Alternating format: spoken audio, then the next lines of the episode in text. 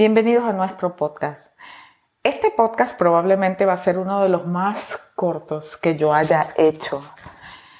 Y es que estaba viendo y escuchando, leyendo eh, las últimas palabras del famoso Steve Jobs. Llegaron a mí en social media, pero me llamó mucho la atención una afirmación que él hizo. Y, esa afirmación es la siguiente. Dice, tengo dinero para contratar al mejor en la tarea que sea, pero no es posible contratar a alguien para que cargue mi enfermedad.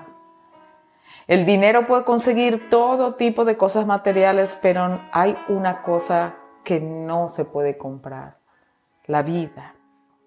Y esa es nuestra perspectiva lejos de Dios.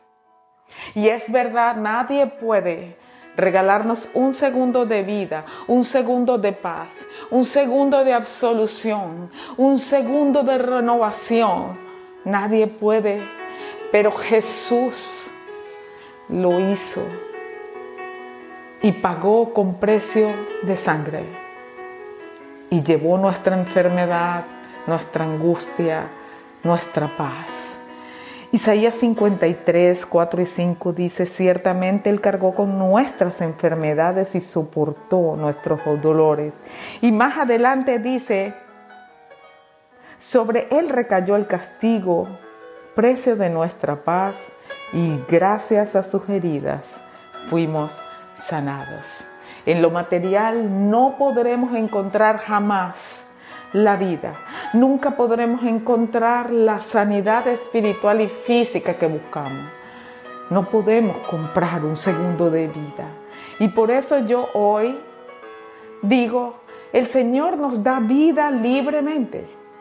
Es un regalo. Él sí llevó nuestras enfermedades y tomó nuestro lugar tomó el precio, pagó el precio de nuestra paz y por sus llagas hemos sido curados. Y hoy mi llamado es a ti que estás escuchando. Si en este momento fuera tu último segundo, ¿estarías dispuesto tú a aceptar el regalo libre de la salvación y recibir la vida de Dios? Si ese eres tú, puedes hacer esta oración conmigo. Señor, en este día y en esta hora. Ahora sé que tú sí llevas mi enfermedad y tú sí llevas mis dolencias. Yo acepto tu salvación, me arrepiento de mis pecados. Ayúdame a permanecer hasta que tú vengas por mí.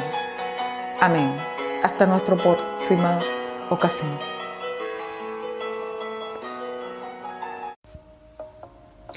Hola, hoy vamos a hablar de Ana, la madre de Samuel.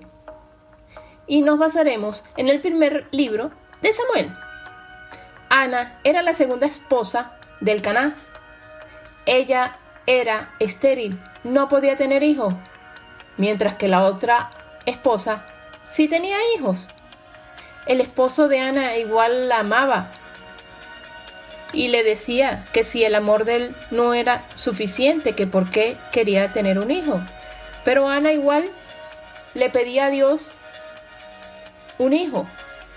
Ella estaba triste y quería tener un hijo. A lo largo de la historia de Primera de Samuel, vemos la devoción de Ana a Dios. Ana no perdió la esperanza en su angustia a pesar de que el tiempo pasaba, mantuvo su fe. Es un ejemplo que no debemos perder la esperanza de las peticiones que realizamos a Dios.